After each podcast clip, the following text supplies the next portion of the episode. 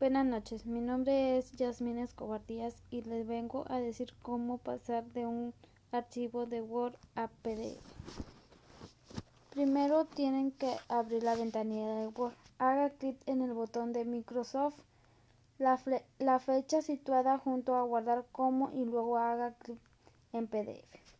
En la lista nombre del archivo escriba o seleccione un nombre para el documento, ya que haya puesto el nombre del documento. En la lista de guardar como tipo haga clic en PDF y su archivo será hecho PDF.